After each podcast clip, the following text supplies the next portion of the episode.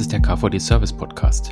Wir sprechen regelmäßig mit Service-Experten und Entscheidern über aktuelle Themen zum technischen Service, zum klassischen Kundendienst und zu digitalen Dienstleistungen.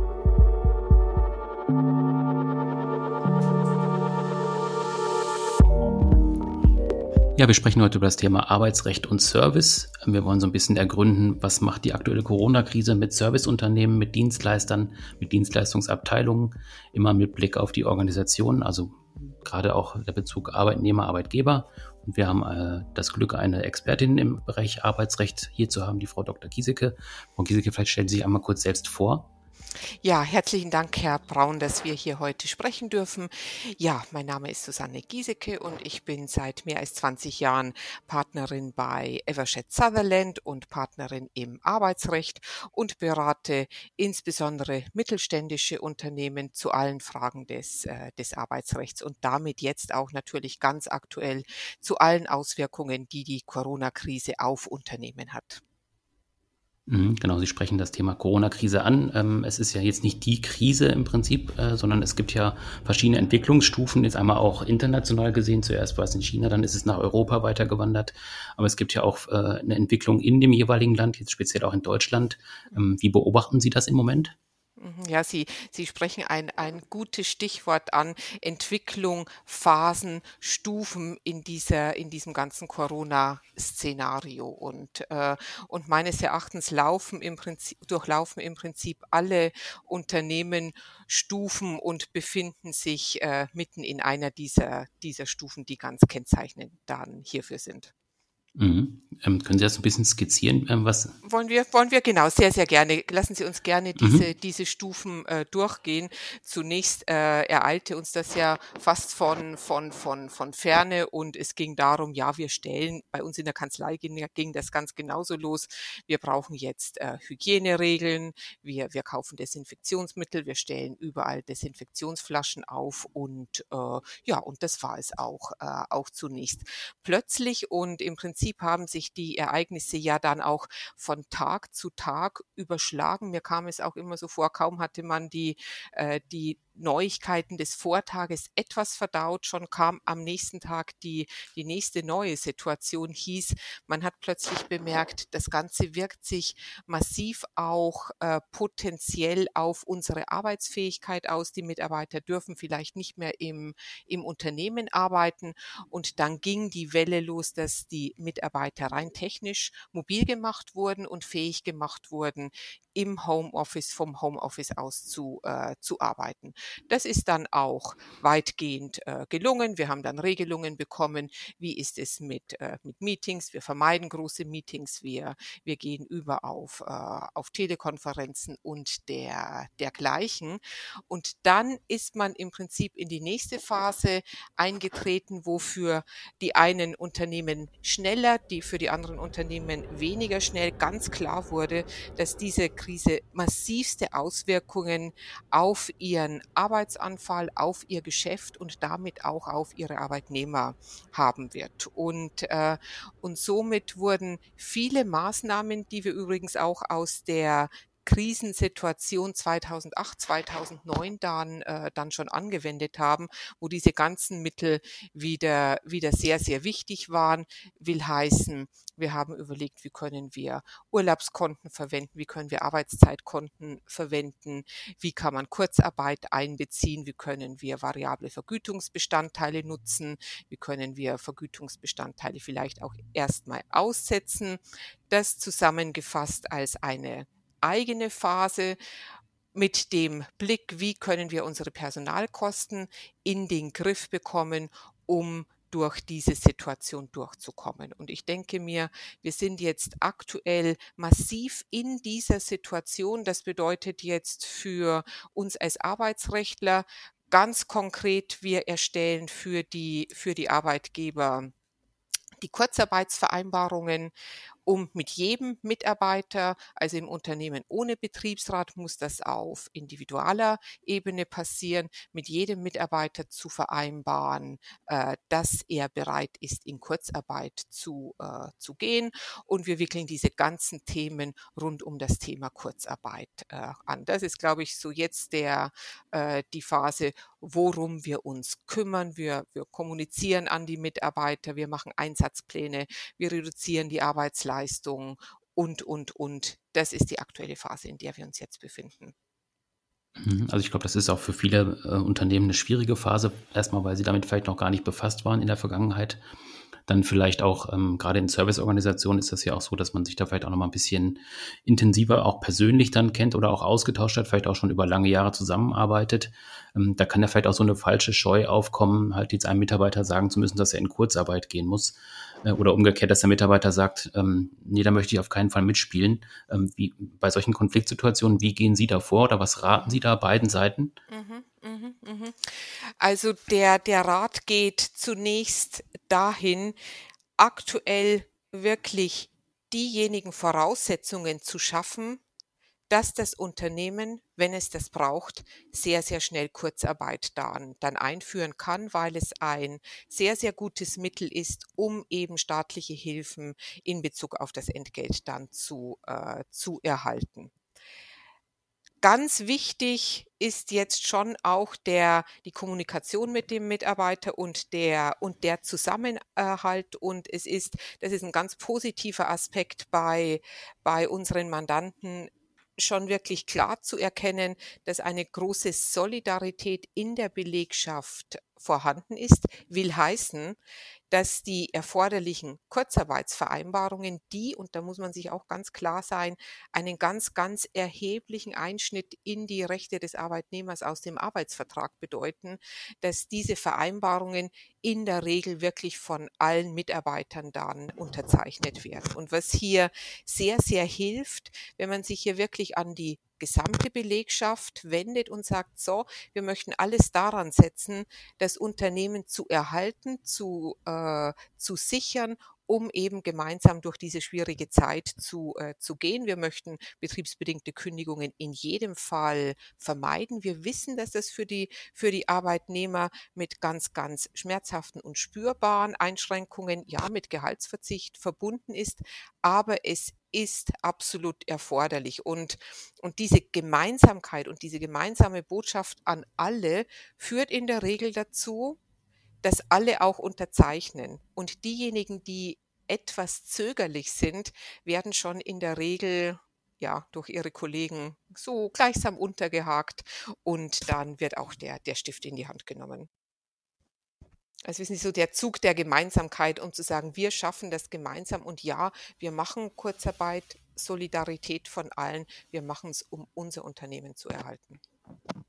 Mhm, genau, also ich glaube, gerade diese Gemeinschaftsthematik oder diese Solidarität ist ja dann auch die Sache, die nachher vielleicht auch einfach das äh, Unternehmen rettet. Ja, also richtig. Es bringt ja jetzt auch nichts zu sagen, nee, ich mache auf keinen Fall Kurzarbeit und dann ist das Unternehmen einfach dann auch kurz vorm Ende wahrscheinlich. Mhm, richtig. Das kann, richtig, man dem, das kann man dem Mitarbeiter ja aufzeigen. Das kann man ihm aufzeigen und das Schwierige ist, äh, ist tatsächlich, dass man ja wirklich so genau zunächst nicht sagen kann, wie, da, wie lange dauert die ganze, die ganze Situation. Und deswegen ist es aus Unternehmenssicht ganz, ganz wichtig, dieses enge Zusammenspiel zwischen Finanzcontrolling, das im Blick haben der eigenen Zahlen, die eigene Liquidität steht ganz, ganz stark im, im Vordergrund. Die Personalkosten sind der, der maßgebliche oder meistens der, der, der maßgebliche Aspekt für die äh, für die Liquidität und um ein Gefühl dafür zu bekommen, wie lange kann ich das in Relation mit meinem Auftragsrückgang, mit meinem Geschäftsrückgang und fehlender Liquidität, wie lange kann ich das hier in dieser Phase im Prinzip auch, äh, auch durchhalten unter Einbeziehung von, von Kurzarbeit, von Urlaubskonten, die ich einbringen kann, von Arbeitszeit, äh, Guthaben, äh, wie lange können wir auf diese Weise dann, äh, dann segeln. Mhm. Dann gibt es ja noch die Thematik, dass ähm, ja, Mitarbeiter auch äh, ziemlich stark ins Homeoffice verlagert werden, wenn es mhm. jetzt gerade halt die, die, Möglichkeit ergibt. Äh, andere sind vielleicht auch einfach aus dem Urlaub wiedergekommen und stehen irgendwie unter Verdacht, dass sie halt in ja. Quarantäne kommen. Ähm, wenn jetzt ein Mitarbeiter in Quarantäne äh, unter Quarantäne gestellt wird, ähm, kann er trotzdem arbeiten oder soll er mhm. trotzdem arbeiten oder wie ist da die rechtliche äh, Grundlage? Mhm. Quarantäne, ja, bedeutet der, der Mitarbeiter verbringt seine Zeit äh, zu Hause. Und wenn der Mitarbeiter, weil er beispielsweise eben im Krisenland äh, war, dann ist das ja zunächst ein, ein Aspekt, der in seinen eigenen Verantwortungsbereich fällt, äh, denn er ist ja im Grundsatz verpflichtet, zum Arbeitgeber, der ja noch ganz regulär arbeiten kann, zu kommen und seine Arbeitsleistung dann, äh, dann zu erbringen. Und ähm, in dieser absoluten Notfallsituation kann man schon sagen, um eben hier die negativen Folgen zu zu vermeiden, auch für den, für den Mitarbeiter, für das Unternehmen, das Entgelt bezahlen müsste. Hier kommen wir in ganz verästelte Rechtsprobleme, dass der mhm. Mitarbeiter auch verpflichtet ist, zu Hause im Homeoffice, soweit er das machen kann, dann zu, äh, zu arbeiten. Wenn wir einen, einen kurzen Schnitt machen, hätten wir jetzt Corona nicht und ein Mitarbeiter, der sonst nie im, im Homeoffice gearbeitet hat, vielleicht ja auch zu Hause überhaupt keine Möglichkeiten hat, äh, Homeoffice zu machen. Dann bleibt nur das Laptop am, am Küchentisch oder, oder am Wohnzimmertisch. Er ist im Grundsatz nicht verpflichtet, von, äh, von zu Hause aus zu, zu arbeiten. Aber in dieser Sondersituation, um auch die Folgen für den Arbeitgeber, der gegebenenfalls ja Entgelt vorzahlen muss, zu mindern, sehe ich schon hier die Verpflichtung des, des Mitarbeiters, so weit wie möglich auch vom Homeoffice aus dann zu arbeiten. Mhm. Gibt es dann auch einen Unterschied zwischen äh, Quarantäne, aber nicht infiziert auf der einen Seite und Quarantäne und doch infiziert auf der anderen Seite? Also ist man ab dann mhm. als Arbeitnehmer krankgeschrieben oder wie funktioniert das? Also Krankschreibung, der, der, der Begriff, also ich bin tatsächlich krank, ich bin äh, hm. infiziert und habe Krankheitssymptome. Das läuft hm. ganz, äh, ganz einfach unter der Kategorie Entgeltfortzahlung, auch entsprechende Krankschreibung durch den, äh, durch den Arzt, keine Besonderheiten im Verhältnis zu, zu einer Grippeerkrankung und, äh, und einer anderen und einer anderen er äh, Erkrankung. Wenn der Mitarbeiter aber die, die Wohnung durch eine Anordnung des Gesundheitsamtes äh, nicht verlassen darf und deswegen eben nicht zur, zur Arbeit gehen kann, dann sind wir in der Ausgangssituation, die wir eben auch schon, die wir eben auch schon, äh, schon hatten. Und dann ist ja die spannende Frage, der Mitarbeiter, nehmen wir mal an, er, er arbeitet nicht zu dieser, zu dieser, dieser Minderungspflicht oder Schadensminderungspflicht haben wir uns ja gerade unterhalten, aber es stellt sich ja die Frage, Mitarbeiter arbeitet beispielsweise nicht bekommt er denn vom, äh, vom Arbeitgeber das entsprechende Entgelt. Und das hängt von der Gestaltung des Arbeitsvertrages äh, ab. Ob wir hier eine, eine Regelung haben, das, das ist der Paragraph 616 BGB, aber ich möchte hier jetzt gar nicht so paragraphenlastig mhm. äh, werden, nicht so in mhm. dieses klassisch ja. rechtliche äh, mhm. abgleiten, aber das, das gehört zu diesen ganzen Corona-Themen, äh, werden wir mit, mit Basisrechtsthemen konfrontiert und das ist die Frage, wenn der Arbeitnehmer kurzfristig unverschuldet, davon gehen wir jetzt mal, mal aus, er kommt in, in Quarantäne, weil er sich beim Kollegen infiziert äh, hat, dann hat er im Grundsatz gegen den Arbeitgeber einen, äh, einen Anspruch auf, äh, auf Entgeltfortzahlung wegen unverschuldeter Abwesenheit für, äh, für einige Tage. Das ist die gleiche Konstellation wie bei der Betreuung von Kindern. Und hier spricht man bei der Betreuung von Kindern von, von zwei bis drei Tagen, wo wir den Weiterbezahlungsanspruch des, gegen den Arbeitgeber haben. Und äh, ja, und in dem Zusammenhang, um wieder an vorher anzuknüpfen, ist der Mitarbeiter auch verpflichtet, wie gesagt, die Arbeit zu erbringen, wenn er das kann im Homeoffice, um für den, den Arbeitgeber noch ein gewisses Maß an, an Arbeitsleistung zu, zu erbringen. Mhm. Ähm, wenn wir jetzt beim Thema Homeoffice sind und eben auch bei dem Arbeiten zu Hause, ähm, der Arbeitnehmer muss ja auch eine gewisse Voraussetzung haben, um arbeiten zu können. Also sprich mhm. jetzt Internetverbindung, ähm, eigenen Laptop wahrscheinlich, mhm. mhm. ähm, Zugang zu Daten. Ähm, das sind ja auch so ein paar Kostenfaktoren damit dabei? Also bringe ich mein eigenes Laptop ein oder muss mir der äh, Arbeitgeber einen Laptop stellen? Was ist mit der äh, Internetverbindung, die ich vielleicht aufrüsten muss, um äh, verbunden zu sein mit dem Headquarter? Ähm, was gibt es da für Regelungen? Ähm, was, was mhm. wissen Sie da? Mhm. Also in der in der Regel sind ja, aber machen wir es zunächst ganz, äh, ganz, ganz pragmatisch. Viele Mitarbeiter sind ja auch vorher schon mobil gewesen, haben ihr ihr Laptop und und jetzt gerade auch im im im Außendienst im äh, im Service äh, dürfte diese Mobilität ja tatsächlich weitgehend hergestellt sein. Mhm. Dann sind die Probleme wahrscheinlich auch reduziert, weil wir Geräte haben, die sowieso den Datenschutzanforderungen und den Sicherheitsstandards genügen. Dann nimmt man dieses Gerät und arbeitet mit diesem und sitzt eben zu Hause in dieser, in dieser, in dieser Sondersituation. Ähm, vielfach wo das nicht gegeben ist, dass wir eine entsprechende Ausstattung mit, äh, mit Geräten des, des Arbeitgebers haben. Ja, dann geht es äh, darum, wie kann man private Geräte nutzen. Und ich glaube, hier werden viele technische Möglichkeiten dann geschaffen, um das, äh, um das sehr schnell gewährleisten zu können. Nur hier kommen auch schon gewisse Bedenken hoch, äh, ob denn hier vor allem mit Blick auf, auf Datenschutz, Datensicherung wirklich auch alle erforderlichen Maßnahmen, die wir dann machen würden, wenn der Mitarbeiter ganz geordnet einen, einen Homeoffice-Betrieb äh, hier aufnehmen würde, da liegt wahrscheinlich einiges im Argen. Und woran man schon auch denken sollte, das ist so der, der Punkt, wo wir jetzt auch in der, in der nächsten Woche Unternehmen mit Vereinbarungen versorgen werden, speziell auf die Corona-Situation zugeschnittene Homeoffice-Regelungen, weil wie, wie Sie ja auch gesagt haben, das sind oft sehr, sehr pragmatische Homeoffice-Lösungen jetzt auch am, am Küchentisch, aber dass doch wenigstens der Mindeststandard an Datenschutz, an, an Vertraulichkeit, an Regelungen, dass der Rechner geschlossen werden muss, äh, Schutz der Daten auch ähm, ja vor, dass Familienmitglieder nicht den Zugriff auf die Daten haben und so weiter. Ich glaube, hier muss, je nachdem, wie lange unsere Situation hier jetzt noch andauert, schon auch gegebenenfalls mit Homeoffice-Regelungen, Datenschutzregelungen und Bewusstwerdung nachgerüstet werden. Das gilt dann ja wahrscheinlich auch für die Organisation der Arbeit an sich. Also es in, im Büro weiß ich irgendwie, ich gehe zu einer bestimmten Zeit hin und gehe zu einer bestimmten Zeit nach Hause. Das ist halt meine Arbeitszeit. Genau. Jetzt kann es ja im Homeoffice sein, ich arbeite jetzt mal zwei Stunden, dann mache ich irgendwie was mit den Kindern, weil ich die auch irgendwie betreuen muss. Genau, genau. Ähm, ich muss aber trotzdem auf meine acht Stunden kommen. Ähm, wie gibt es da Möglichkeiten, dass man das äh, hinbekommt. Also es gibt ja die Vertrauensarbeitszeit, da kann man mhm. einfach sagen, du hast ein bestimmtes Arbeitspensum, wenn du das schaffst in sieben Stunden, ist es egal, wenn du neun Stunden brauchst, dann ist das auch deine Sache. Mhm. Ähm, mhm. Was gibt es da für, für, mhm. für, Möglichkeiten oder was mhm. empfehlen Sie da? Mhm.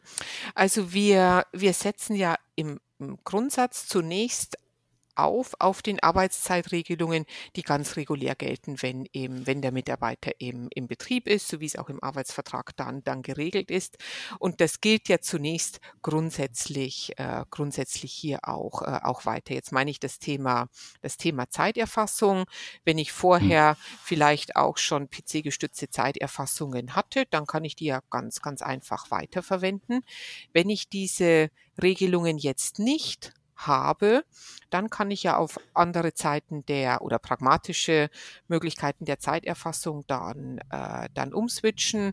Ich kann ganz pragmatisch Excel-Listen führen, wie viel Arbeit ich, äh, ich geleistet habe. Ich kann es beispielsweise auch so machen, wir haben es in der Kanzlei mit unseren Assistentinnen in der Form gestaltet, dass acht Stunden auf dem Zeitkonto gut geschrieben werden und wir sagen, pass auf, es werden äh, bitte acht Stunden äh, geleistet und damit wird sehr schnell, anders als im, im Betrieb in der Kanzlei vor Ort, wo ganz normale Zeiterfassung existiert, wird ganz schnell auf ein Vertrauensarbeitszeitmodell dann, dann umgestellt. Also ich glaube, besondere Situationen, vorerfahrungslos wie die folgende, brauchen auch pragmatisches, schnelles, flexibles Reagieren. Aber man braucht eine klare Regelung, sonst kommt man auch sehr schnell in, in einen Riesendurcheinander in Bezug auf Abrechnung, welche Stunden sind erfasst und wie stehen wir hier, hier überhaupt. Aber man muss sich, glaube ich, auch im Klaren darüber sein, die wirklich echte Kontrolle, es heißt auch in gewisser Weise loslassen,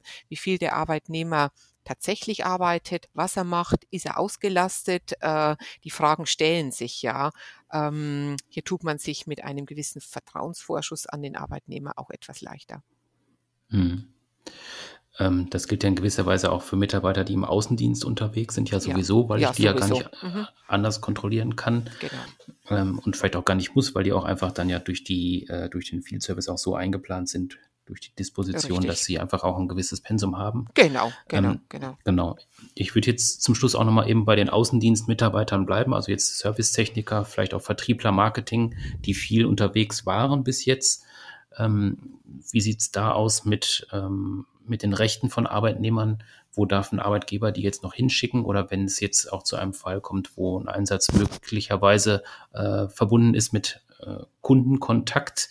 Ähm, was raten Sie da Unternehmen, wie die da vorgehen sollten im Moment? Mhm, das sind ja unter Umständen auch ganz, ganz differenzierte, unterschiedliche äh, Fallgestaltungen hier. Denn Ausgangspunkt gearbeitet werden darf und deswegen darf im Grundsatz natürlich auch weiter Service gemacht, äh, gemacht werden und, und hier gibt es zunächst auch gar keine Einschränkungen.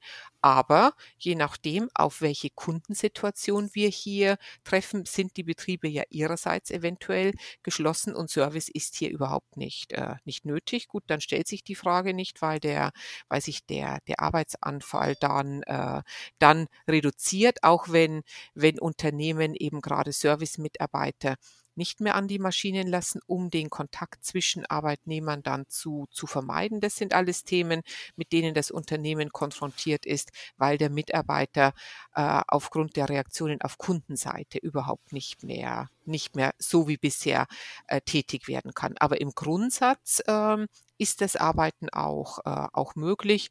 Und ich glaube, das Ganze wird auch äh, überlagert davon, welche Regelungen das das Unternehmen proaktiv jetzt auch für seine Arbeitnehmer trifft, um hier, um hier auch ganz klar Führung zu zeigen. Findet unser Service noch statt äh, oder findet er nicht mehr statt oder findet er nur als, als Notfallservice äh, statt? Hier ist schon auch aktive Gestaltung und das macht die Situation auch so anstrengend äh, durch die Unternehmen notwendig.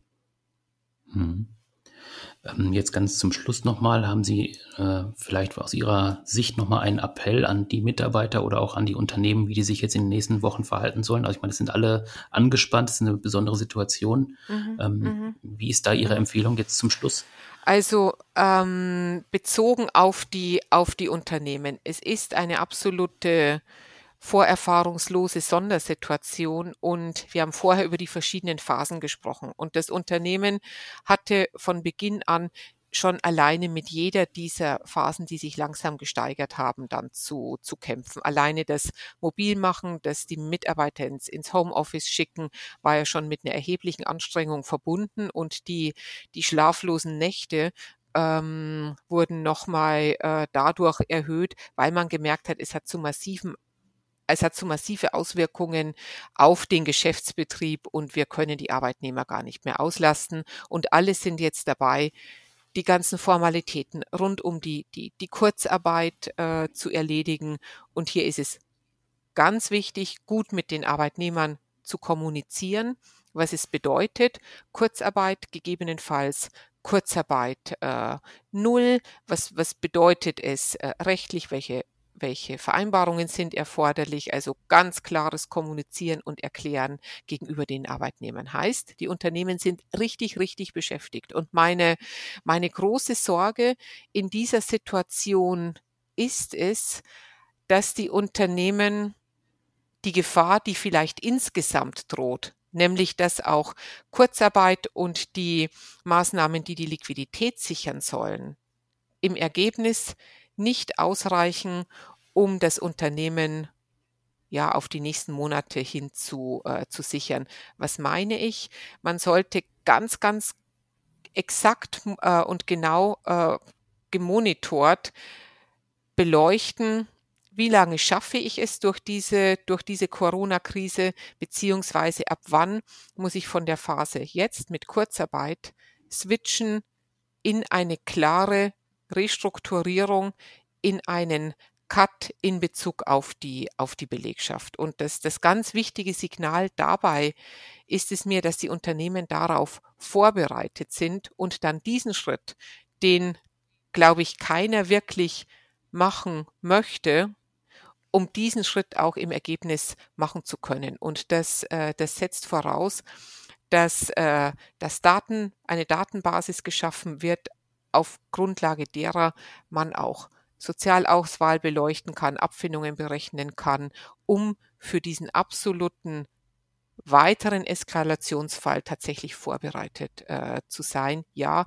ich kann den Schalter umlegen von Kurzarbeit auf Restrukturierung, auf Personalabbau, um wenigstens, und dann wird es natürlich ganz dramatisch, mit einer reduzierten Mannschaft äh, in einem Jahr doch noch ein funktionierendes Unternehmen zu haben. Hm.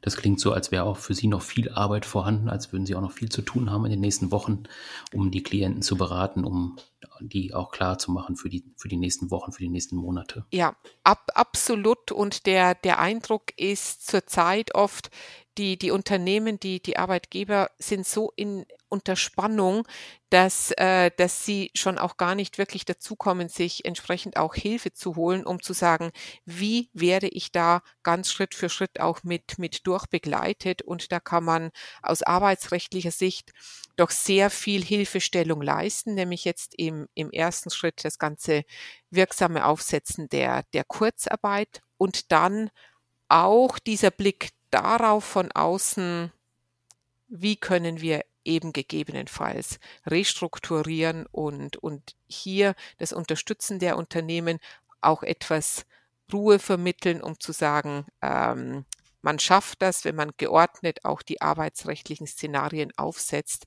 Ja, ähm, hier liegt ein, äh, ein großes Arbeitsfeld zurzeit vor uns und in, in dem wir auch schon mittendrin sind. Mhm. Trotzdem haben Sie sich die Zeit für uns genommen. Ja, äh, sehr, äh, sehr Dank gerne. Dafür sehr, auf jeden sehr Fall. Gerne. Da waren sehr viele Tipps dabei. Ich denke, das wird auch viele KVD-Mitglieder weiterbringen. Ähm, je nachdem, wie die Entwicklungen sind, würde ich mich freuen, wenn wir uns auch noch mal in ein, zwei Wochen unterhalten können, wenn sich vielleicht neue Aspekte Sehr, ergeben, sehr gerne, Herr, Herr Braun. Bitte jederzeit mhm. gerne, äh, ja, gerne wunderbar. melden und, äh, und Mhm. gerne auch bei Einzelfragen und alles, Ja. was dazugehört. Ja, wunderbar. Gut, dann vielen Dank erstmal Sehr gerne, Herr Braun. und dann bis demnächst. Ja, bis demnächst. Auf Wiederhören. Okay, jo, tschüss. Tschüss.